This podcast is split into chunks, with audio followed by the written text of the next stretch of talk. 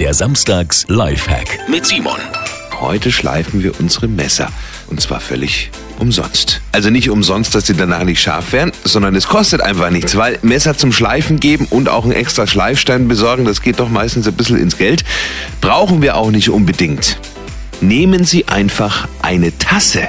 Ja, die haben nämlich unten am Boden immer einen relativ groben, schleifsteinartigen und nicht glasierten Rand und über den einfach die Schneide ein paar Mal rüberziehen und schon ist das Messer wieder scharf. Simon Samstags Lifehack, jede Woche gibt's eine neuen.